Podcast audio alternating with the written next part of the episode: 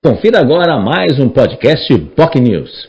Dessa sexta-feira falamos aí sobre a reforma tributária. É um tema ainda muito polêmico que foi aprovado recentemente na Câmara Federal, já está no Senado e é claro, muitos pontos ainda têm dúvidas. As pessoas realmente têm dúvidas sobre o que, que isso vai impactar para o cidadão no dia a dia. Isso que é mais importante. Vai ser bom ou vai ser ruim? Enfim, é um tema fundamental que o economista, também cientista político e, é claro, especialista em finanças públicas, Fernando Chagas, ele comentou aí no nosso programa sobre o impacto nesse aspecto. Ele reconheceu, fez até uma meia-culpa, sendo que inicialmente os valores, os municípios iam perder aí, no caso de Santos, que tem no ISS, Imposto sobre Serviços, o seu maior índice aí de, de arrecadação, só para ter uma ideia, a previsão dos últimos meses, o município já arrecadou 1 bilhão e 90 milhões de reais só em ISS. A previsão atualizada até o final do ano é de 1 bilhão de reais. Então é um valor estratosférico aí que o município arrecada nesse aspecto.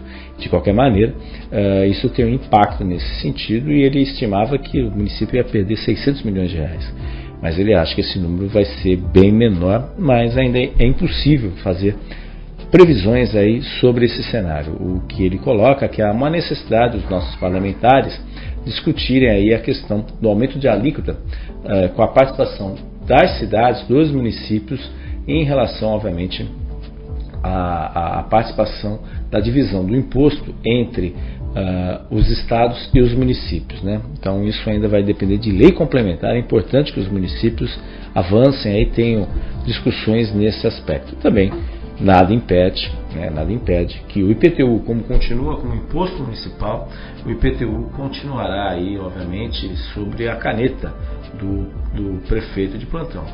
A atualização da planta genérica, isso ainda faz parte do prefeito.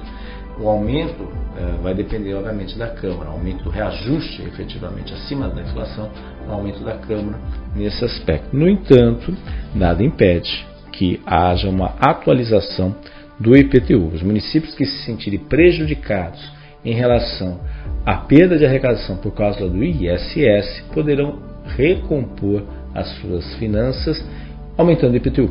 Esse é um risco que existe efetivamente, né? mas ainda é muito cedo nesse sentido para a gente ter uh, o impacto que isso vai acontecer. Ou, além, ou aumentando o IPTU, ou simplesmente abatendo, aí, tirando aí a, a alíquota uh, que hoje tem de planta, da planta genérica, no caso de Santos, diminuindo ou eliminando a alíquota de desconto redutora que existe no caso da Prefeitura de Santos, para a planta genérica de valores. Né? Enfim, eh, é uma realidade que pode acontecer.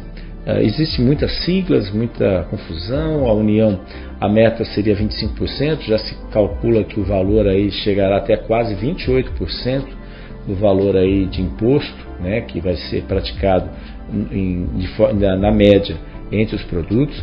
Alguns produtos serão isentos, como a própria cesta básica, que é um acerto, deve-se de ressaltar aí nesse aspecto, né?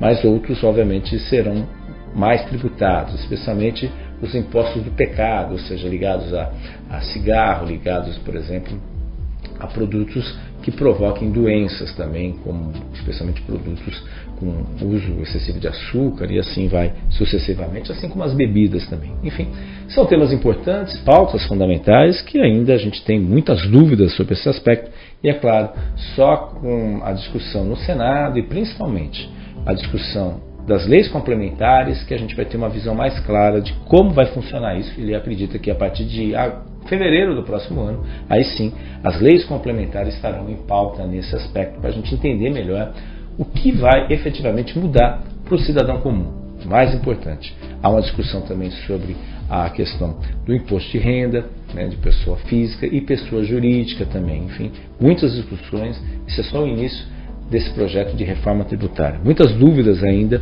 conforme Chagas colocou, ele que participou do Jornal Enfoque de hoje. Chagas também falou, obviamente, do cenário político, né? Afinal, política faz parte do nosso dia a dia, da entrada dos republicanos e do próprio PP no governo federal e a possibilidade real do governo federal ceder aí o Ministério dos Portos e Aeroportos para, obviamente, para o republicanos ou para o PP provavelmente para os republicanos, o que seria uma ironia, se for Republicanos, que é o mesmo partido do ministro Tarcísio de Freitas, e ele que teve sempre à frente aí da questão da privatização do Porto de Santos.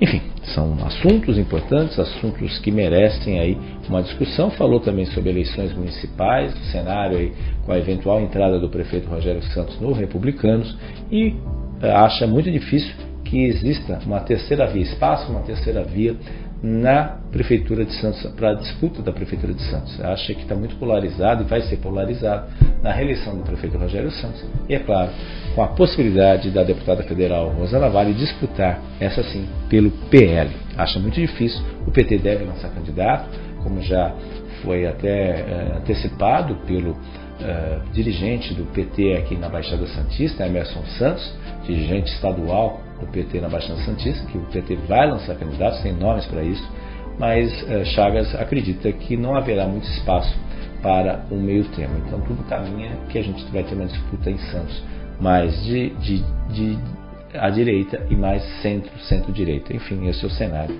que se apresenta. Vamos aguardar os acontecimentos, vamos aguardar os episódios. Esse foi mais um podcast Block News que você pode acompanhar o programa completo nas nossas redes sociais.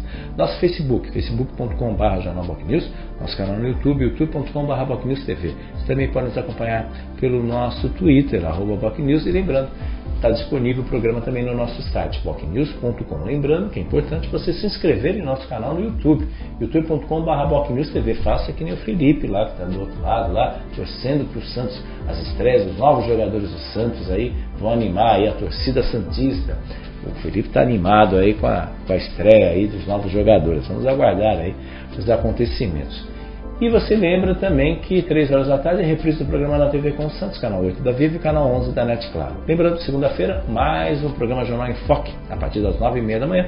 Convidado o vereador do Podemos, Fabrício Cardoso, ele que participa ao vivo a partir das 9h30 da manhã. A gente espera um bom final de semana, previsão do tempo, tempo bom aí para a Baixada Santista, conforme previsão do Celso Verniz. Você acompanha detalhes também no Jornal em Foque. Tenham todos um ótimo final de semana. Tchau, tchau.